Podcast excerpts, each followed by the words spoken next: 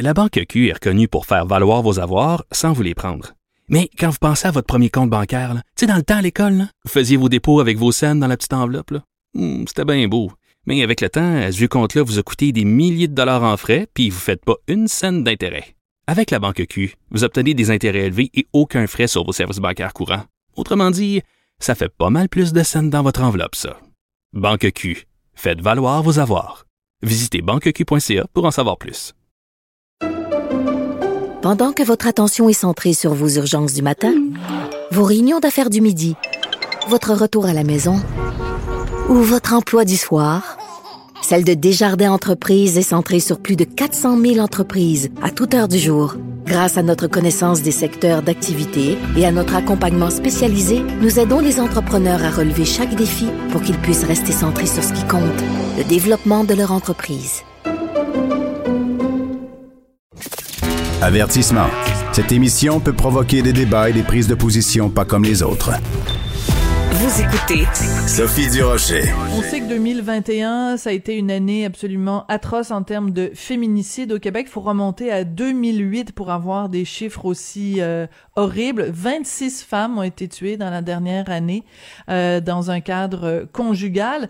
Et c'est pour ça que vous devez absolument, à partir du 26 janvier, le mercredi à 20h, écouter euh, ici RDI parce qu'on va présenter euh, toute une série euh, documentaire. Il y a huit épisodes de 30 minutes. Ça s'intitule Pas une de plus et c'est une incursion comme moi j'en ai jamais vu, une incursion dans les maisons d'aide et d'hébergement pour femmes victimes de violences conjugales. On va parler avec Yves Thériault qui est producteur au contenu pour cette série documentaire. Monsieur Thériault, bonjour. Bonjour Sophie. Pourquoi avoir euh, d'abord Comment avez-vous eu accès à des maisons d'aide et d'hébergement? On sait que leur sécurité est très protégée, leur anonymat. Personne sait où elles sont situées, ces maisons-là, qui y travaillent, comment ça se passe. Donc, comment vous avez eu accès à ces maisons-là? Ben, on les a approchés en leur expliquant c'était quoi les objectifs de la série, euh, puis en leur donnant aussi toutes les garanties euh, au niveau de la, con- de la, confidentialité et de la sécurité des, des personnes là, qui sont hébergées à cet endroit-là, mais aussi des intervenantes. Euh, évidemment, le, le, fait que j'avais déjà euh, produit une série l'année dernière sur la DPJ, et auparavant, j'avais j'avais tourné une autre série là, dans les palais de justice où on avait on avait tourné entre autres des procès d'agression sexuelle. Euh, donc j'avais donc j'étais nous étions en mesure de de leur donner les garanties que l'intégrité physique, la sécurité, l'anonymat, la confidentialité des dossiers seraient respectés. D'ailleurs, euh, les, auditeurs pourront remarquer en regardant la série qu'on n'a pas identifié la région où nous avons tourné. Alors, à partir du moment où nos objectifs étaient de sensibiliser le grand public euh, aux différentes manifestations de la violence conjugale. Et aussi, on, voulait, l'autre objectif de la série, c'était de montrer aux femmes qui sont victimes de violence conjugale et qui pourraient, qui verraient la série et qui voudraient faire une démarche pour s'en sortir, qu'il existe tout un réseau de ressources qui sont en place pour les accompagner dans cette démarche, que même si cette démarche est extrêmement difficile et dangereuse, euh, il, y a, y a y a des personnes comme les intervenantes qu'on suit dans la série qui sont là pour les accompagner. Alors, on va en écouter un petit extrait parce que, comme disait euh, Yvon Deschamps, on veut pas le savoir, on veut le voir. Alors, on va euh, écouter un extrait donc de cette excellente série documentaire, pas une de plus. C'est quoi qui se passait tantôt? J'ai parlé avec le travail social de la DPJ parce qu'il voulait savoir ce que ça en était rendu là, pour euh, la garde, la cour supérieure. Puis, euh, bon, en parlant de, de, de, mon ex avec elle, elle m'a informé que, dans le fond, il sortait. C'est quoi ta peur par rapport à ça? Euh, qui me trouve? Cet extrait-là me donne des frissons dans le dos. Euh, les femmes qui ont accepté d'être filmées, dans certains cas, leur voix est modifiée. Euh, dans, dans tous les cas, on ne voit pas leur visage, donc il n'y a pas de moyen de les identifier.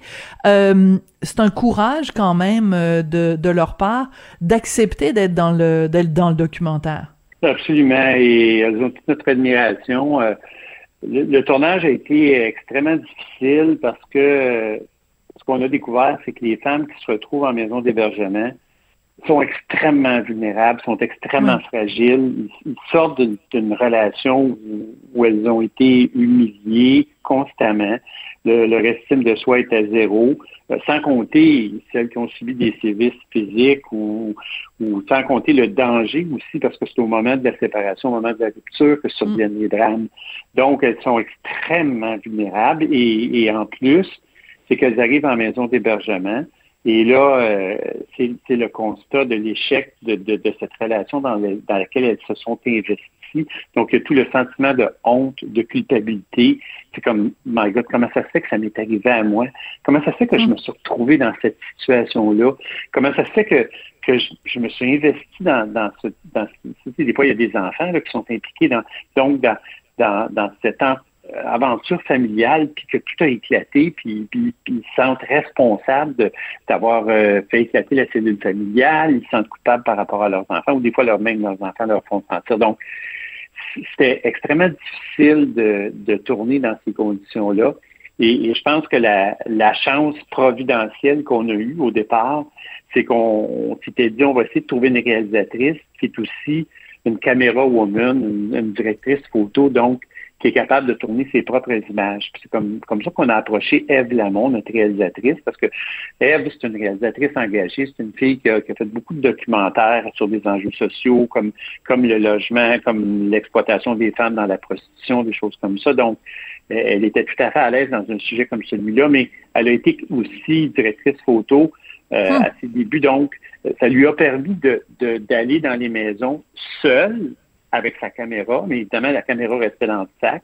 Puis quand, quand le, le, timing était bon, quand le moment était propice, ben, elle pouvait sortir sa caméra. Mais les premières fois qu'on est allé là avec une équipe de montage, on, s'est rendu compte que c'était quasiment impossible parce que la minute, la minute qu'on débarquait ou la minute qu'on sortait les caméras, il y avait des femmes qui s'enfermaient dans leur chambre, qui, je dirais, littéralement se cachaient en dessous des meubles.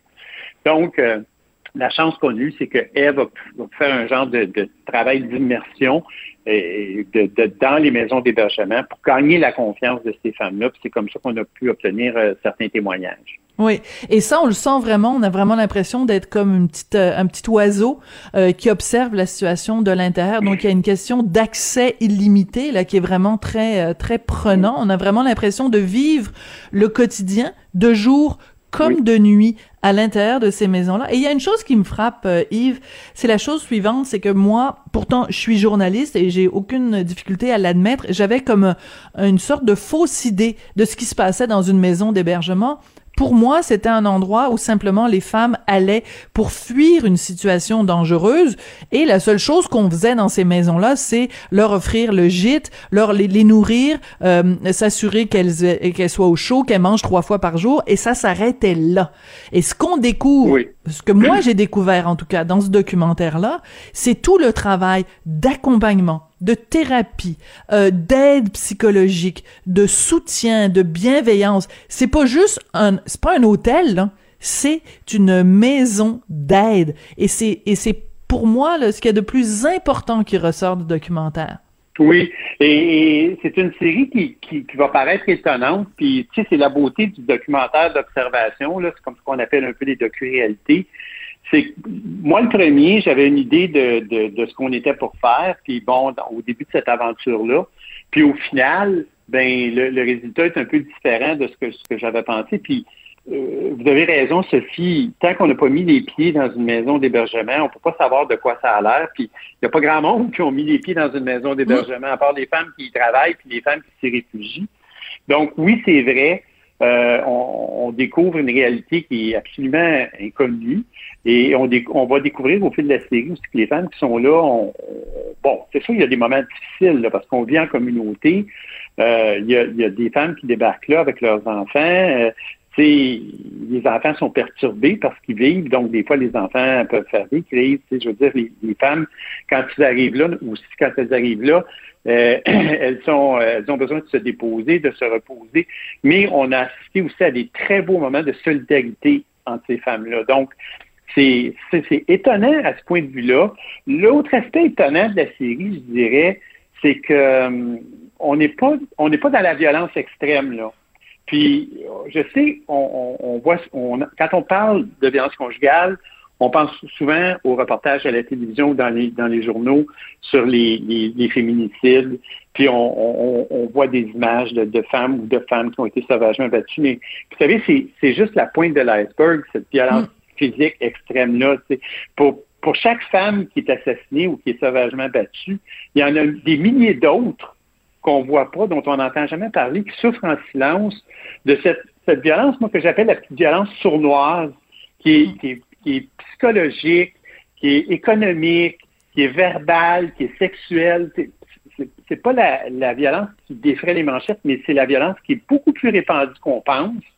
Et, et, ce qu'on a découvert aussi en, en parlant avec les, les, intervenantes de violence, de SOS violence conjugale, puis des maisons d'hébergement, c'est qu'il y a beaucoup de femmes, c'est en consultant les sites web de ces maisons-là ou en se documentant, euh, c'est à ce moment, ou en remplissant le questionnaire, par exemple, il y a un questionnaire sur le site web de SOS mm-hmm. Violence Conjugale, qu'elles se rendent compte que ce qu'elles vivent, c'est de la violence conjugale. Voilà, elles ne le savaient pas avant. C'est pour ça que c'est intéressant, parce qu'à un moment donné, il y a une intervenante, justement, on la voit au téléphone poser des questions, et c'est, et on voit la, la, la victime qui se rend compte au fur et à mesure des questions que oui, elle est bel et bien victime de violence conjugale.